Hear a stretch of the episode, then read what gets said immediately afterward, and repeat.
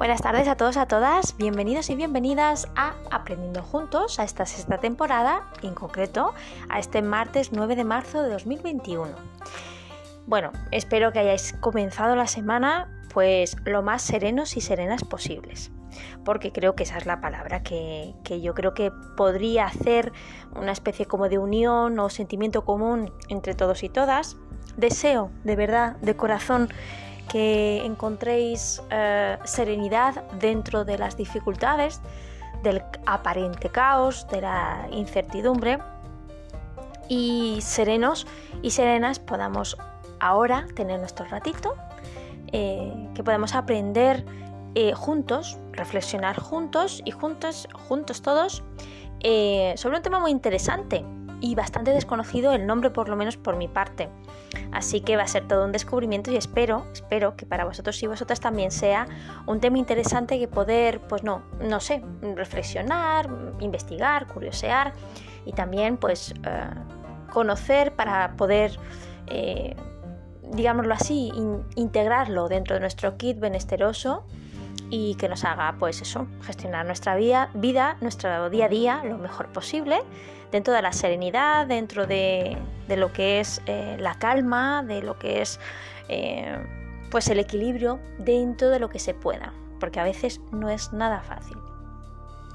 Deciros que eh, os aviso ya que el día 16, próximo martes, si no recuerdo mal, tenemos una colaboración también especial. El formato es diferente. tenemos, ya lo sabéis, colaboraciones en forma de por audio, digámoslo así. Hemos tenido colaboraciones también de mesa redonda, algún directo con una colaboradora, también entrevistas. Eh, en esta ocasión va a ser una especie de directo eh, con una de nuestras colaboradoras y nos va a traer también un tema muy interesante que yo creo que le podemos sacar mucha, mucha práctica y que se vuelva un hábito muy saludable en nuestras vidas. Así que os puedo decir hasta aquí, más no, porque, bueno, a ver si puede ser un poquillo sorpresa y así pues le damos más gustillo al asunto. Empezamos con una frase de María José Cabanillas. Eh, yo no la conocía, ¿vale? A esta autora de algunos libros, artículos, es formadora, psicóloga y bueno, me la dio a conocer una de nuestras oyentes, María, y la verdad que tiene cosas muy muy interesantes y por ello pues creo que podemos incluirla, por supuesto, en nuestras referencias eh, bibliográficas y de autores y de, citas, frases, artículos de Aprendiendo Juntos. Y en concreto voy a compartir con vosotros y vosotras una frase muy bonita que yo creo que me va a servir de introducción casi perfecta, casi porque falta otra parte de la introducción, a este tema que hoy vamos a compartir. Pero antes de eso, como siempre, coge aire es tu momento ahora mismo, así que permítete pues ir eh, soltando todo aquello que te tensiona, ya sea por ritmo de tareas, por eh, tensiones musculares, por tema de tensiones emocionales, problemas, preocupaciones, eh, etcétera, etcétera. Ahora es nuestro ratito y simplemente por el hecho de que nos lo merecemos porque sí, no tiene que haber una, una causa eh, de peso para merecernos este momento. Y quiero que lo disfrutes en el aquí y en el ahora. Quiero que abras tu corazón, tu mente y tu escucha activa, esa escucha que conecta al exterior con tu corazón para que así lo que podamos compartir eh, cale en ti y pueda ser algo que realmente te permita crecer y moverte de donde estás para mejorar siempre. Dicho esto, Voy a compartir la frase de María José Cabanillas que dice así, pon la atención en tu luz, en tus fortalezas y permítete brillar.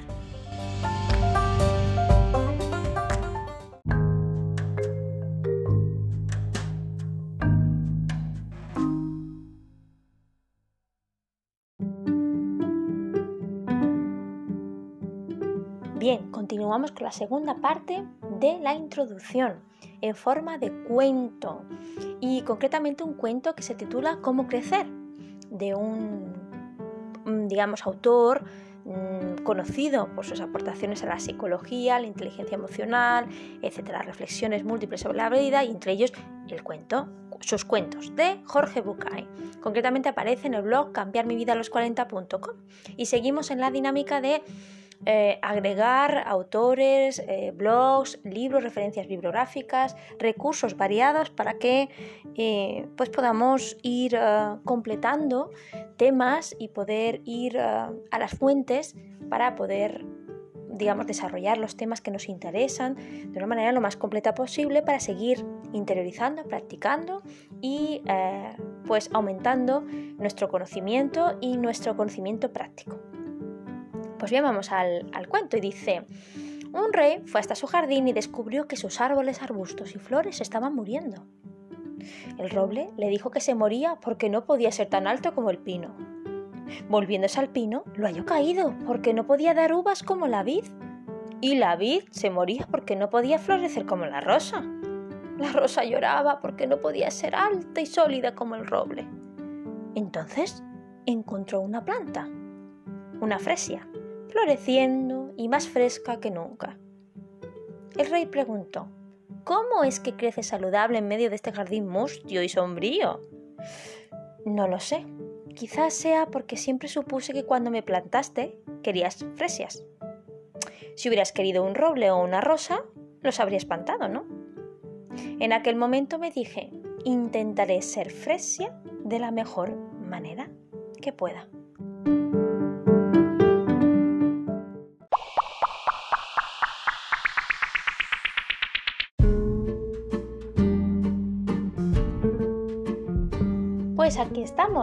Estamos, metidos de lleno en un término que a lo mejor mm, sabéis lo que significa, claro, pero a lo mejor no sabéis muy bien dónde se ubica dentro de lo que es el desarrollo personal, la psicología positiva, inteligencia emocional, etcétera, etcétera. Pues no pasa nada, porque en la web, concretamente en la mentesmaravillosa.com, que ya conocemos, y también en la web nueva, refugiodelalma.com, vamos a hablar de el concepto de autoensalzamiento, mostrando nuestros aspectos positivos.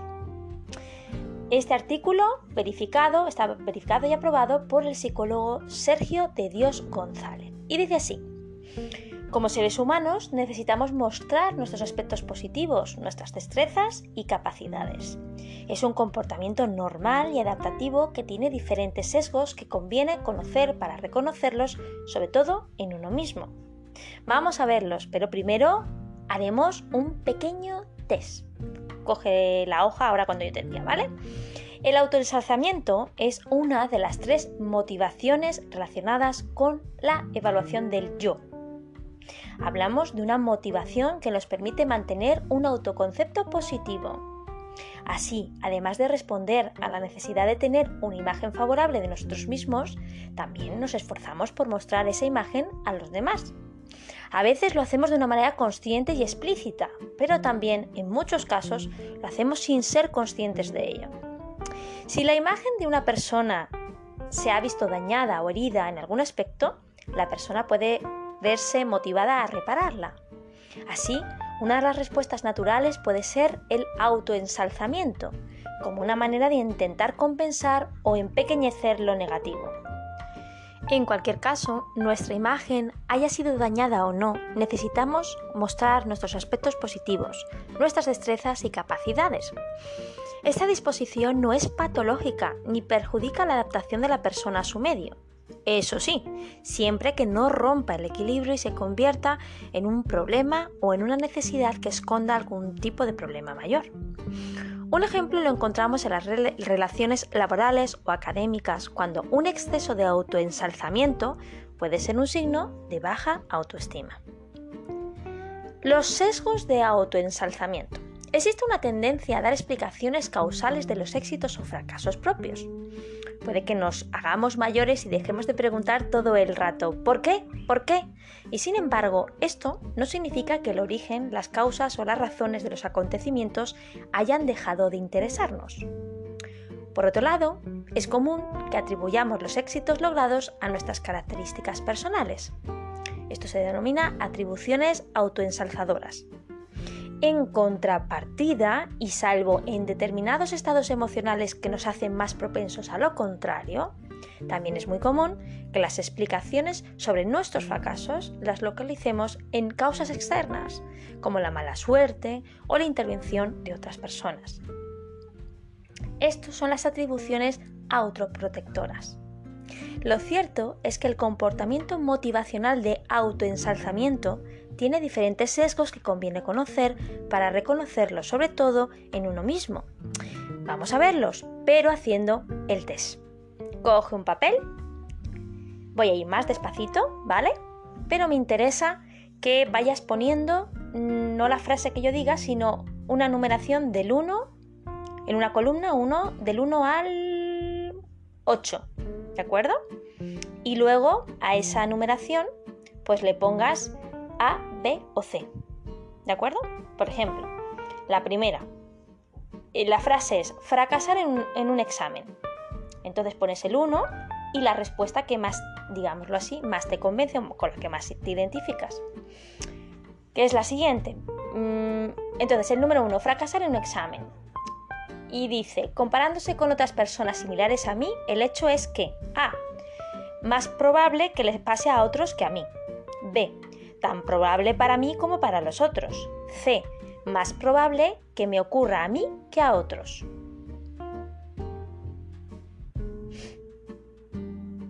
Vale, ahora el 2. El 2, la afirmación es tratar de aprender una nueva habilidad como cocinar, un deporte, un instrumento musical? Las respuestas son A. Es más probable que le pase a otros que a mí. B. Tan probable que me pase a mí como para los otros. C. Más probable que me ocurra a mí que a otros.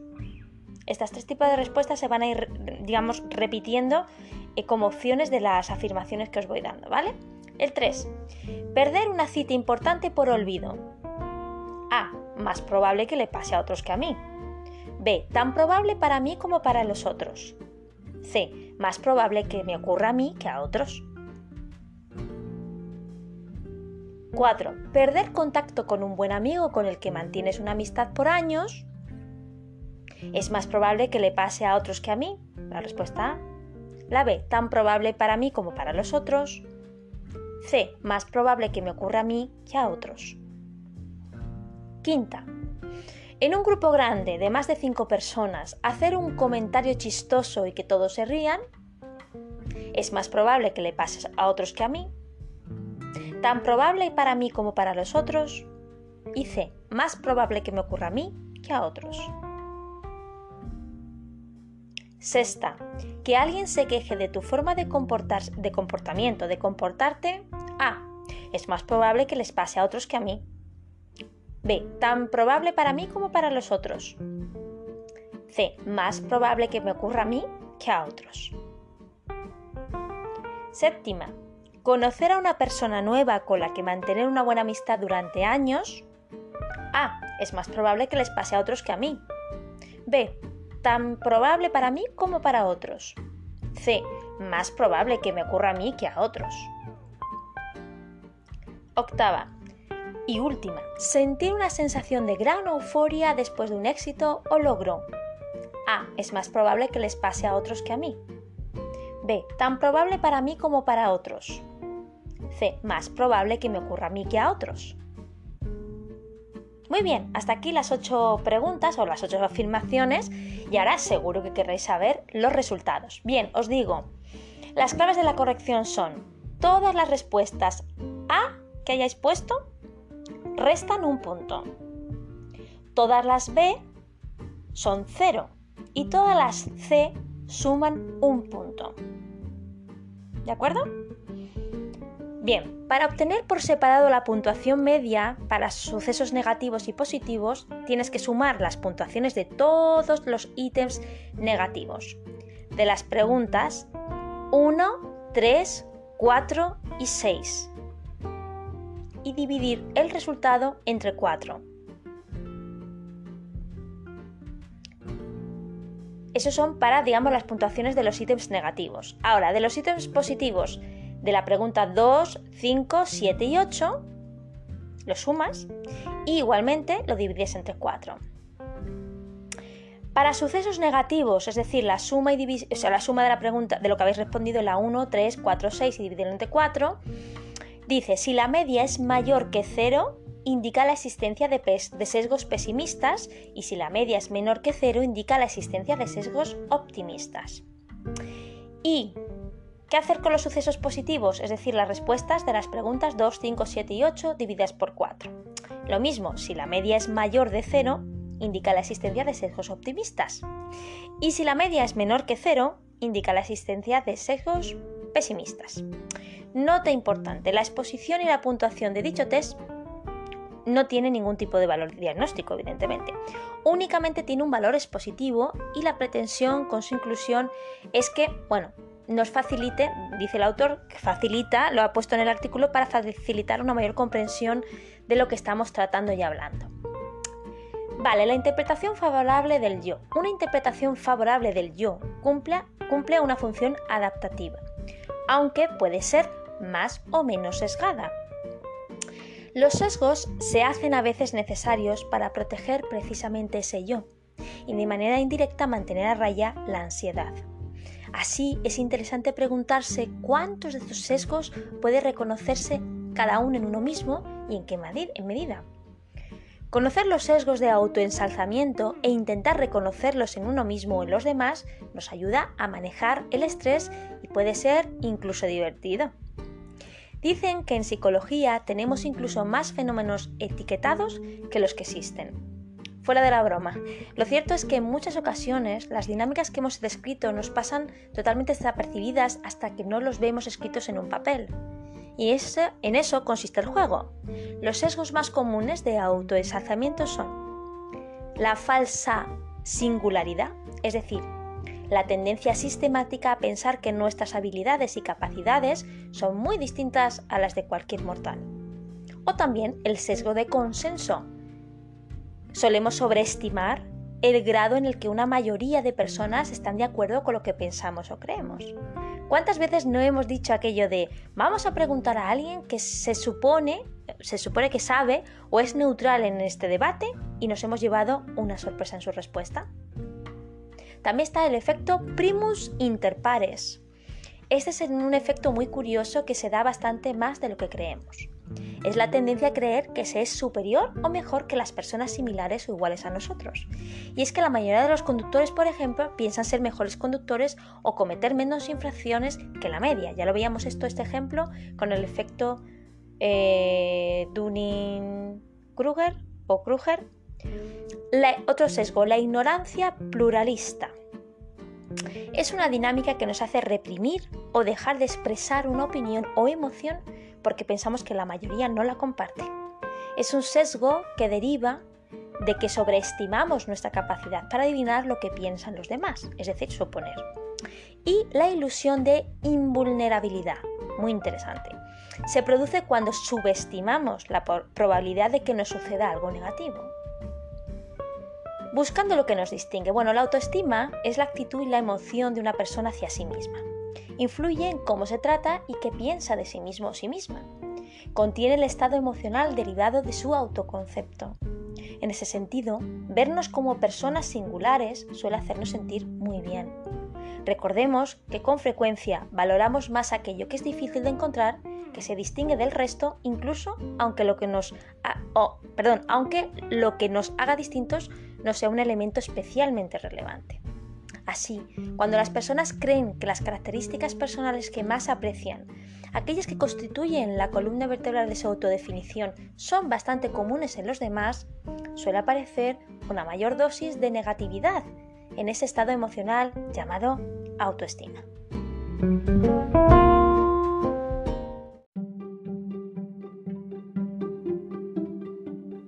Pues ahora llegamos a la segunda referencia web otro blog que os traigo aquí, que es refugiodelalma.com. Y dice así, reforzar tus fortalezas o autoensalzamiento. ¿Qué debes hacer o qué debes saber sobre ello? Cuando los demás nos ven de una forma favorable, nuestra autoestima va en aumento. Por ello, es tan importante que practiquemos el autoensalzamiento. Pero, pero, ¿qué es eso del autoensalzamiento? ¿En qué consiste? ¿vale? ¿Qué utilidad tiene para nuestra autoestima y para nuestras autofortalezas o fortalezas? Al hablar de autoensalciamiento nos referimos a la motivación que lleva al ser humano a realizar sus aspectos más positivos o también a reforzar sus fortalezas, atenuando así sus aspectos más negativos. El ensalzamiento propio o autoensalciamiento, que es lo mismo, es, según apuntan muchos psicólogos, una necesidad fundamental del ser humano, ya que esta necesidad de vernos de forma positiva influye de manera decisiva sobre nuestro amor propio. El autoensalzamiento tiene, por lo tanto, muchos aspectos positivos para el ser humano, ya que a través de esta motivación conseguimos también que los demás nos vean de forma favorable, lo que se traduce en un mayor bienestar, menos estrés y unos altos niveles de confianza y seguridad en uno mismo o una misma. ¿Cuál es la línea que separa el autoensalzamiento del orgullo? Me parece una, una pregunta muy buena. Dice, como hemos visto, todos los seres humanos tenemos la necesidad de mostrar nuestros aspectos positivos, nuestras capacidades y nuestras destrezas a nosotros mismos y nosotras mismas, pero también a los demás. El autoensalzamiento es, por tanto, un comportamiento normal que nos sirve como herramienta para adaptarnos mejor al mundo en el que vivimos, pero que tiene sesgos diferentes, ¿vale? Entre ellos el orgullo. En este sentido, una persona orgullosa es aquella que utiliza sus propios logros, sus méritos o sus virtudes con un único fin, el de humillar a los demás. Sin embargo, el autoensalzamiento sería la versión más saludable del orgullo, según afirman los expertos, ya que se trataría de un orgullo pero enfocado de una forma positiva, es decir, un orgullo que respeta a los demás. Las personas orgullosas son, por lo tanto, las que tienen un exceso de confianza en sí mismas y todo lo que piensan sobre sí mismas no puede ser menos que perfecto. Además, estas personas suelen utilizar el autoensalzamiento como un mecanismo de defensa en la vida y no como una motivación para realzar sus aspectos más positivos. Una buena autoestima como equilibrio. El autoensalzamiento influye de manera directa en la autoestima. Y la autoestima es uno de los elementos fundamentales que todo ser humano necesita para poder alcanzar el equilibrio. Hago un inciso aquí y os recuerdo que en anteriores eh, temporadas de Aprendiendo Juntos dedicamos un podcast exclusivo a lo que era la autoestima, ¿vale? Por si queréis ampliar este aspecto. Cierro paréntesis, seguimos. Y es que el valor que cada persona se da a sí misma es un elemento vital de importancia para lograr el propio bienestar y conseguir el equilibrio. De hecho, un juicio poco realista y demasiado negativo puede generar reiteradas decepciones en el ser humano, mientras que cuando uno mismo o una misma da valor a sus propias cualidades, es posible mejorar en gran medida la propia autoestima. A estas alturas es más que probable que sepas que la autoestima es la valoración que cada persona hace de sí misma. Se trata de un concepto que tiene mucho que ver con el yo y con la forma en la que cada uno de nosotros se percibe. Este concepto del yo mismo se va construyendo a lo largo de toda la vida a base de la información que nos llega de los demás, que se va añadiendo paulatinamente al concepto que cada uno tiene de sí mismo. Por ello, una buena autoestima suele provocar un efecto positivo en la vida de las personas y en los distintos procesos a los que deben hacerse frente o hacer frente eh, con seguridad, motivación y una dosis extra de optimismo. En definitiva, una buena autoestima le aporta equilibrio a nuestras vidas. Y para lograr que la autoestima de cada uno sea cada vez mayor, es necesario hacer un ejercicio de autoevaluación realista, donde también entra en juego el autoensalzamiento. Dice la autora que las fuentes consultadas eh, son el libro Estrategias de autoverificación y autoensalzamiento del yo de M. Guerra Plaza y Aramburu, Aramburu perdón, Ayarvide del 2016 de la Universidad o Editorial Universidad del País Vasco.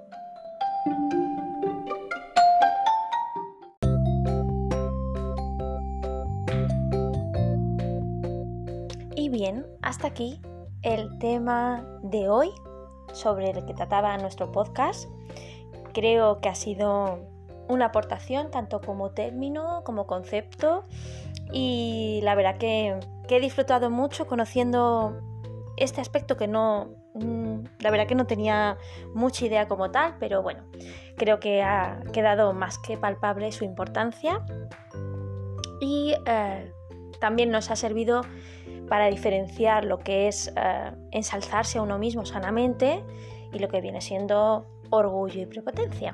Así que no me voy a extender en lo que es la conclusión hoy, porque creo que el tema ya tiene suficiente información y creo que ya, eh, junto con la frase que decíamos al principio del podcast, eh, creo que, no es necesario andar más. Lo único que me gustaría es que pensáramos que, o me gustaría que, se pensase en, en la importancia y valor de la autoestima, porque eh, vamos, lo escucho mucho eh, en general eh, a mi alrededor, en los centros educativos, en la prensa, en, los documentales, bueno, en fin, un poco, un poco eso, ¿no? Y, yo creo que, que la autoestima es verdad que antiguamente, anteriormente, no se daba tanta importancia, pero que tras muchos estudios, experimentos,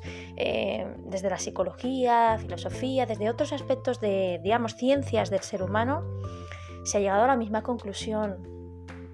Y es que si uno no se valora eh, equilibradamente y sanamente, benestorosamente a uno mismo, a una misma, es muy complicado que pueda dar lo mejor a los demás o pueda dejar huellas eh, enriquecedoras y de crecimiento propio a su entorno. ¿no? Creo que esta es una idea que deberíamos repetirnos todos los días. Y eh, como decía la Fresia, ¿no? no intentar ser otra cosa que no se es. Eh, intentar hacer lo mejor que se pueda cada uno con sus habilidades y reconocer reconocer sanamente que todos tenemos habilidades, aptitudes, actitudes y, cosas que aportar. De una manera, mm, de una forma, con una percepción, con una perspectiva, y que hay cabida, hay cabida para aprender unos de otros y hay cabida para aportar eh, lo bueno y avanzar. Y eso es muy bonito teóricamente y también es muy bonito llevado a la práctica y sobre todo enseñado y compartido con nuestros niños y nuestros jóvenes. Así que creo que es, que es nutritivo este tipo de temas y que deberían tratarse más eh, en muchos entornos, en el hogar, en los colegios, en los institutos, en las universidades, en fin, un tema muy, muy vertebrador, ¿no? Así que, bueno, pero todo a opinión personal, ¿eh? es una opinión personal. Desde lo, lo, lo que he podido trabajar o estudiar, es solamente una aportación personal. Así que nos escuchamos el viernes. Muchísimas gracias a todos, a todas por estar ahí, por compartir, por seguir aportando ideas, frases, autores, temas, eh, por aportar vuestra alegría, vuestra escucha activa y por compartir los podcasts que yo sé que lo hacéis con las personas que os rodean y esto es expansivo y expansivo de luz, expansivo de cosas buenas que nos hacen mucha, mucha falta eh, cada día, en cada momento, con todo lo que estamos viviendo. Así que muchísimas gracias a todos y a todas y espero y deseo que la semana os vaya bien, cuidaros muchísimo, muchísimo y el viernes volvemos. Hasta entonces, buenas tardes, buenas noches.